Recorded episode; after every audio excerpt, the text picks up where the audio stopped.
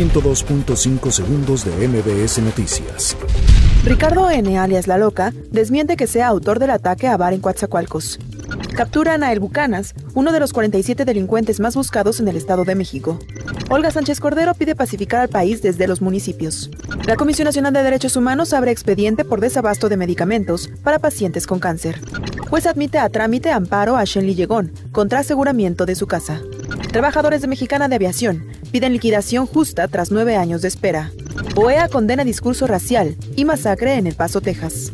Florida declara estado de emergencia por huracán Dorian. 102.5 segundos de MBS Noticias.